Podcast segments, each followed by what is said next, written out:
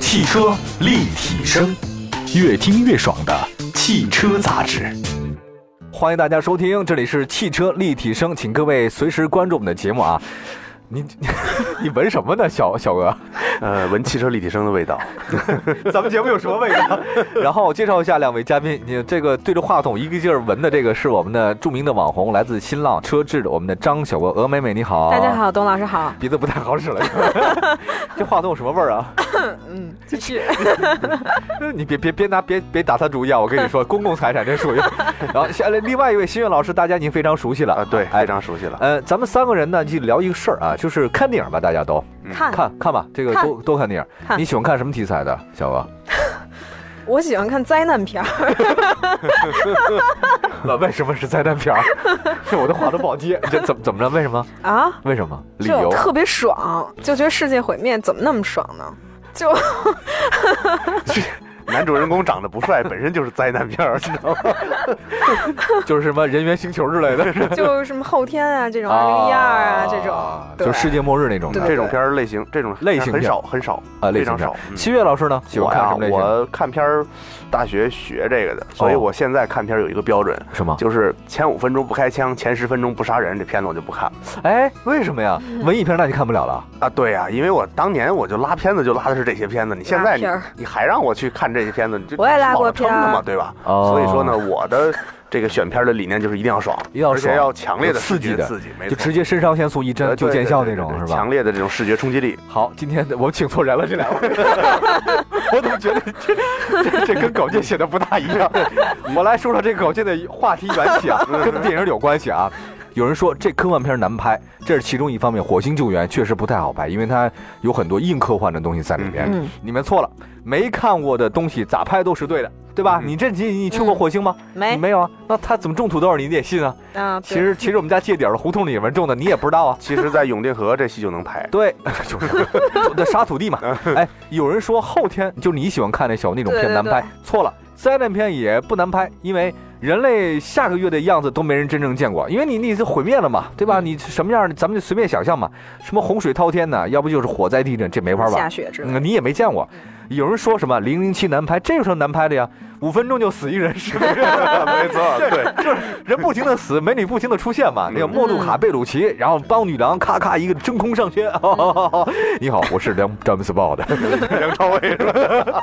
对吧？这不难拍啊，嗯对吧？还有说成天你不计成本的撞房的、毁车，然后毁东西，这个也不难拍，这个太简单了，因为好莱坞早就玩烂了。哼，车也房子也都不贵，他们随便毁啊！今天说说什么不好拍，赛车电影不好拍。嗯，没错，好，我知道这样准就大家不太信服。一定要让大家信服你哎赛车电影。你帮帮帮我一下，刘心远为什么说这个为什么赛车电影它不太好拍呢？呃小鹅喜欢灾难片，其实本身灾难片不太好拍，它的特效都很复杂，而且呢，嗯它要合情合理，所以呢，灾难片这种类型片相对来说比较少。但是我觉得类型片里最少的就是赛车电影。嗯，因为首先，呃，你得有一段真人真事儿，或者你让大家看着合情合理的一个赛道啊，或者一个赛事。对，对其次呢，就是你得呃有一群能够过硬的特技表演的人员。哦，呃技术特过硬我不知道大家看没看过这种山寨版的《头文字 D》啊！哎，咱们什么就是咱周杰伦拍那个呃吗？周杰伦拍的那个其实是真正的正版《头文字 D》，哦它是取得了日本那个漫画公司授权的。咱们还有但是呢山寨版的，但是呢，因为日本人他在剧情以及在这个其他的一些方面。他是很擅长的，但是在嗯特效、在车技这一方面，他不是很擅长，嗯所以曾经有过几个导演曾经尝试过这种类似的题材。哦，大家哦可以这个是不是让苍井空老师扮演周杰 伦？找一下种子，大家可以下载一下看一看，就知哦道当时为什么只有刘伟强他们这些人才能够拍好《头文字 D》，哦是因为那里边的特效在日本那个原版的《头文字 D》电影里边特别垃圾，啊真的 啊啊男主角坐在方向盘前边左右甩一下，这就是在 漂移了。哦，这跟我平常也差不 多。嗨嗨，堵你车的时候是是我的小小小苹果，哎，我不也就这个吗？呃啊，大家其实应该有印 象，就是呃，成龙有一部电影叫《霹雳火》，嗯哦，那有个一电影有一是二十多年前的成龙的一部电影。哦，当时有看呢，过看成过龙还是三菱的签约影星。哎，在更早之前，《阿郎的故事嗯哼》。哇，多帅气！周润发呃，但是你会发现，在嗯港片里边那些车辆追逐镜头，明显比日本片里要专业。是，这也真是他们真是在历史上所留下的一个传承。但是问题是哦在港片里的赛车电影确实不专业，嗯是因为香港的赛车场嗯都在澳 门，大家都去中望洋跑圈对速，对因为香港本地哦是没有赛车哦没有场。赛车场，对对对，对，所以说呢，香港电影里边的赛车片子都是街头非法赛车，嗯，霹雳火呀，比真是啊如说这个摩托车里边的这个这个这个什么烈烈火战车，烈火刘德华演啊啊啊的，这些其实都是非法赛车，哦，合法赛车电影非常少。哦，我曾见过一个刘青云拍过的一个就是街道的一个赛车比赛，他们互嗯相哼比拼嘛，然后他们开一个 Mini Cooper，然后在赛道里 面，然后就开，然后那个片子让我印象挺深的啊。呃，其实说起来赛车电影啊，我倒是觉得小鹅你们包了一个场的是吗？对对对，给我们讲讲，嗯但请大家看的是什么电影？你们、叫《极速风流》，英文是 Rush。哦，这个其实是之前国外有上映来的，对，其实，在两年前吧，国外就上映了，但是当时好像中国正好赶上一个什么国产电影什么保护月，然后就没有引进过来。哦哦然后直到两年后的十二月份，然后才引进的这个电影，嗯，好看吗？我个人还挺喜欢的，因为讲的是什么？我当时其实自己下载我就看过一遍了，哦它讲的是历史上真实的，呃，James Hunt 还有跟 Niki Lauda 两个人在尼基·劳达和詹姆斯·亨特，对吧？对在法拉利车队跟迈凯伦车队之间的一一些争夺，嗯，就是 James Hunt 他是一个很，呃，不羁、很风流的一个车手，然后 Niki Lauda 他的性格正好相反，是一嗯特个别地很谨慎严谨、对很冷很静严的谨一个对车手，然后一个嗯哎就是属于他们俩在相爱又相杀等一下的等一一下个过程不。是，我是 平常你那么喜欢这种超级赛车帅哥的一个人，怎么今天突然语塞了一点哈、因为其实我看这看这电影，就是我还挺倾注感情的，就是在哦片尾的时候，我刚才在回忆我我第一次看完这个电影之后的那种感觉，就是你会很长时间的说不出话来，真就的啊是对，因为呃因为这给我你记得最眼泪后眼泪眼泪收没收收眼泪啊！我记得你最是后就职业的是啊， Niki 他有一个个人的采访。嗯就说我，呃，James Hunt 是我唯一嫉妒过的人。哦，对，其实他们俩中间有很多恩怨啦，但其实最后他们俩还是说我们是好，我们是对手，我们也是朋友。嗯然后 James Hunt 呢因为明白，很早就死了，然后嗯所以他也啊、n i k i 也很想念他。嗯对，因为我其实我有一个梦想，就是如果我看到 Niki Lauda 的话，我会我会跟他聊一聊他跟 Hunt 之间的这些嗯事情，我想听他这亲这自是不是有点像说一西说门吹雪跟陆小凤的感觉 呀？呃，这其实是一个经典的英雄 惜英雄的段子。哦啊然后为什么它这么对吸引人呢？其实，呃，我想呃跟大家说的更具象一点，嗯就是奔驰 S 级和捷豹叉勾这两个车之间的差异，啊其实就是詹姆斯亨特和尼基劳达之间的差异。哦尼，基劳达本人他是奥地利籍的赛车手，嗯但是他是讲德语的。德呃对奥地利嘛，讲德语，然后呢，他呢其实代表着德国人那种严谨，嗯，他的对比赛对其实是相对来说比较沉闷的，嗯但是他每次都能保证发车杆位。是也就是说，他其实是一个非常精确的车手没。错但是詹姆斯亨特呢，他自己在赛道上敢漂移，对，就是比较胡来的那就种，是他比较胡 来，然后不靠谱，逮谁跟谁干，然后就是他啊这我喜欢嘿，在在电影里，甭管他曾男的经女的替尼基劳达出头去打那个记 者，而啊且打得非常的凶，一看就对是对对英国对酒吧范儿那种打人，英国流氓，没足错球流氓，足球流氓那种这怎么地啊？来吧，没错，就是小胖子鲁尼那种打人。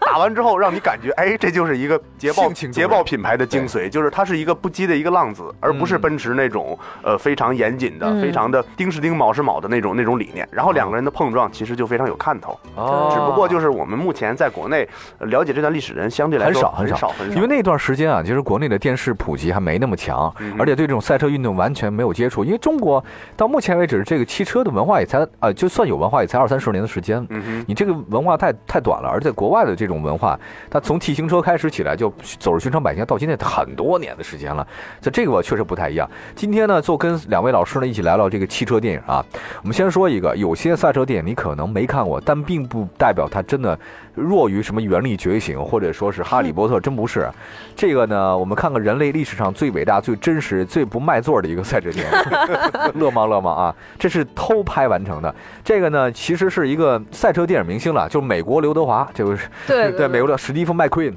麦奎因对这个史蒂夫麦麦奎奎因因嗯啊，麦奎因这很厉害。他其实呢也算是一个，也曾经是我的偶像了。就是呃，如果大家对这个呃史蒂夫麦奎因不太不太知道的话，MC Queen 嗯就其实很很多时候你看到这个标牌，尤其在赛车里面就能了解到这个人、厉害厉害厉害。包括这个《赛车总动员》这部电影里面，对那个人叫对闪电麦昆，闪电麦麦昆，其昆实说哎，的对，就是说就是他，就是他嗯。对这个人的代表作品有《警网铁金刚》《胜利大逃亡》呃，他呢最为呃，他作为赛车手呢，得过美国三百零十二小时耐力赛冠军。他有三辆保时捷917原型车，保时嗯捷908、法拉利512、法拉利250、LB、捷豹，还有哎，对对，太多了啊！就每 那那每个车那都是价值上百万美元，而且是著名的花花公子。他用特殊的方式偷拍人类历史上最伟大、最真实，当然也是不太嗯，真的很就票房票房很很差。嗯差的赛车电影《勒芒》，这个看过这个电影吗？呃，我看过，啊真但的啊是我的感觉太晦涩了，就是啊给我的感觉，我我在快进这个电影的时候，发现嗯我每次快进都是一个座舱，一个人在换挡，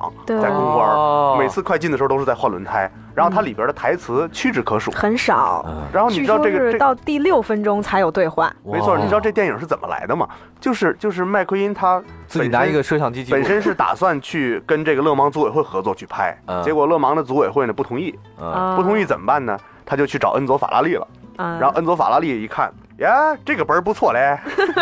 但是能不能我们法拉利的车躲一点嘞？ 你这唐山法拉利是吧？ 我得改剧本嘞。 这结果呢，这个对麦奎因当时就被恩佐给激怒了，因为恩佐啊当年是赛车界老大嘛，嗯对，他说要改剧本，那麦奎因当然就不同意。意哈。所以呢，麦奎因就以勒芒赛手的身份报名之后，偷偷带着剧组，然后就在不断的准备过程中，在不断地在拍。嗯像纪录片吧。呃，也不算纪录片儿，因为它里边是有角色的，是有剧情的。嗯，然后呢，他其实没有在勒芒完赛，没有参赛，但是他在在报名之后，他就模拟的比赛，然后不断的再去拍，不断地试车就在拍。哦等于等大家都发现的时候，其实他已经在勒芒的赛场边儿睡了好几十个姑娘了 真的。啊！对，是啊，My Queen，My Queen，他是这样的，这个他这他个拖着是自己的房车，房车里边对有几辆珍藏版的法拉利，然后他把房车打开之后，每天就换不同的姑娘，然后他白天还要拍电影，好累啊！好累啊 不。会不会不会， 不是，我是觉得他这个呃挺好，这个片子拍的不错，挺好的。呃，我们稍微休息一下，把我房车那钥 匙给我稍微 把我那二八自行车拿上来， 我们稍微休息一下。今天呢，讲讲这个什么才是真正的赛车电影啊，一会儿回来。汽车立体声，今天我们非常有有幸，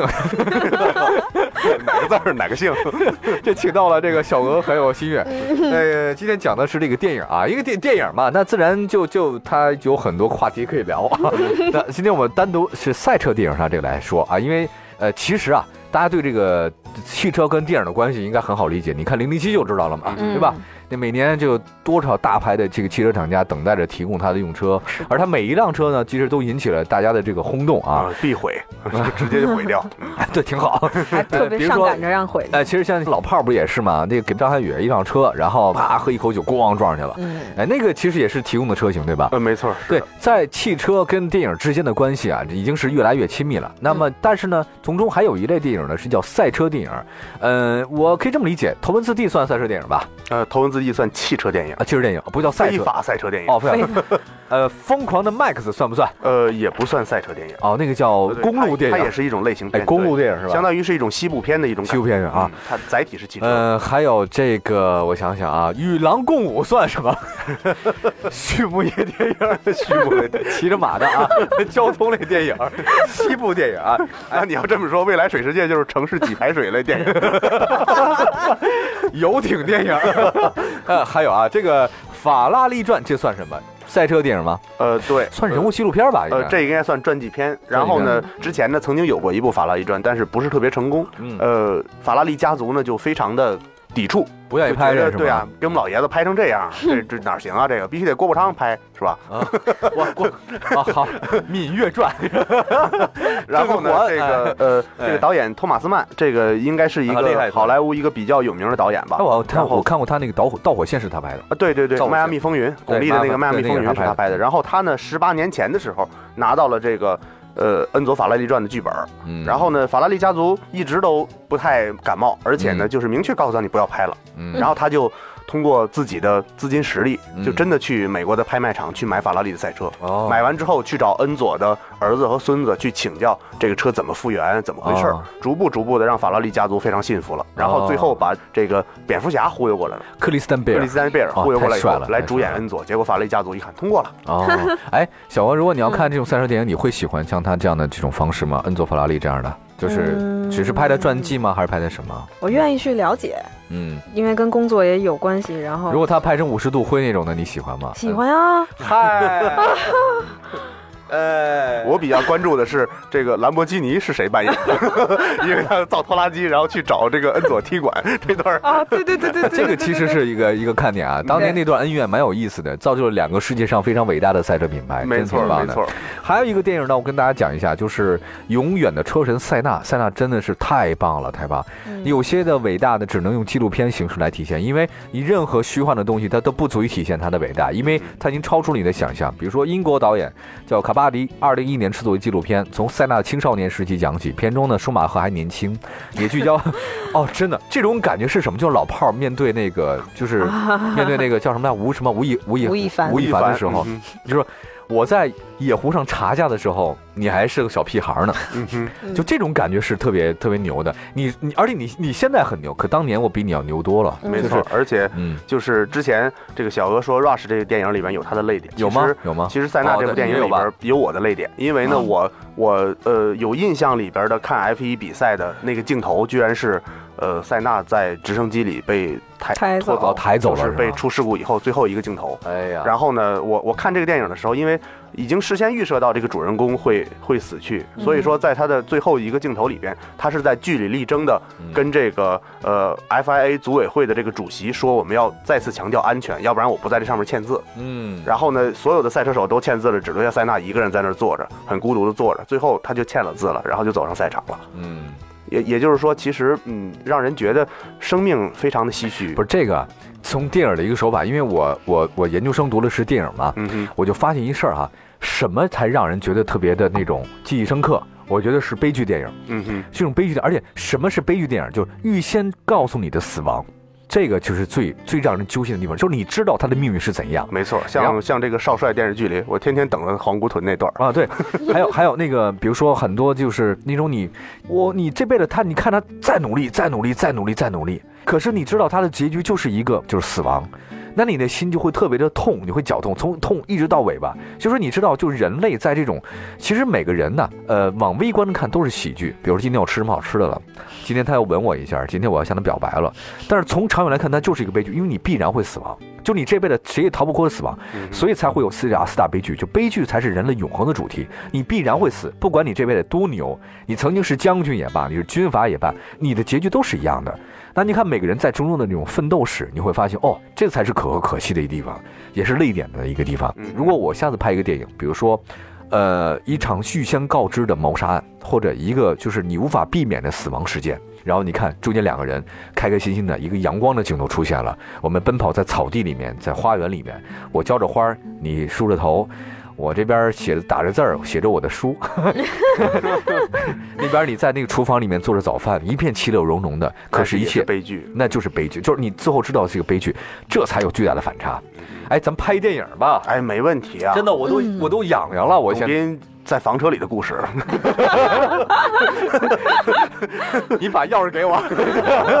这房车加的九十几号的油呢，柴油还，哎呦我天哪，我怎么开走啊？啊，还有没有电影推荐？哎，小鹅，你有印象深刻的吗？我推觉荐一得个《速度与激情》这系列的电影算吧这也是非法 Yes 赛车电影吧？嗯，它是一种对竞速电影，嗯但是它和我所那种纯粹赛车电影还是不一样。嗯嗯是。但是刚才董老师说到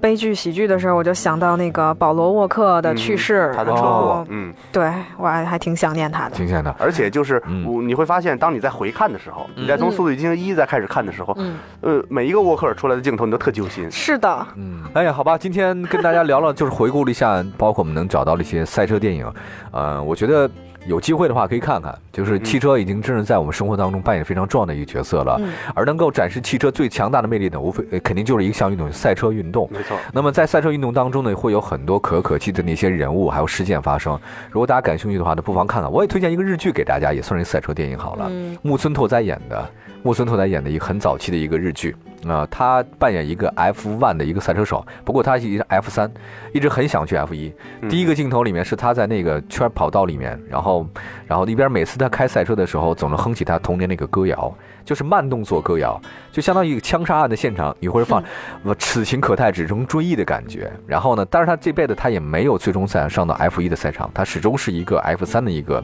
一个人员，他一直为这个梦想而努力，最后被迫回到自己的家乡，跟一群小朋友们在一起。当然，他也收获了他的爱情。那个，呃，女演员是小雪演的，曾经很多年前日剧的一个我非常喜欢的一个女演员。嗯哼，呃，这个片中的名字我忘了，大概叫是叫赛车手还是怎怎样，我忘叫了。叫《程从夫前传》，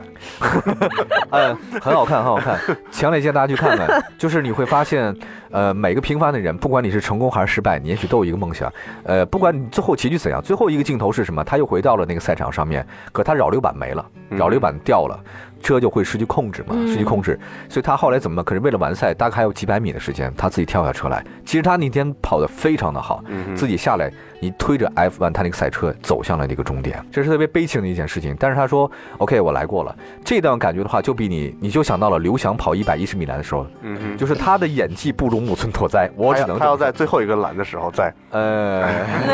呃，我我不知道他什么原因，但是我只能说他演的有点过了嗯。你可以看到真正的演员是怎么来拍这段他这段片子的嗯他他那教练比他还过，哎呀，导演的水准不一样，因为所以孙导演的这个水平不行嘛。好，呃，感谢小鹅，也感谢心愿跟我们回顾了赛车电影。别走开，继续锁定本频道其他更多精彩的节目，可以关注汽车立体声赛车电影的那些推荐，好不好？嗯？没错可以点击我们加我们为好友，谢谢各位，拜拜，拜拜。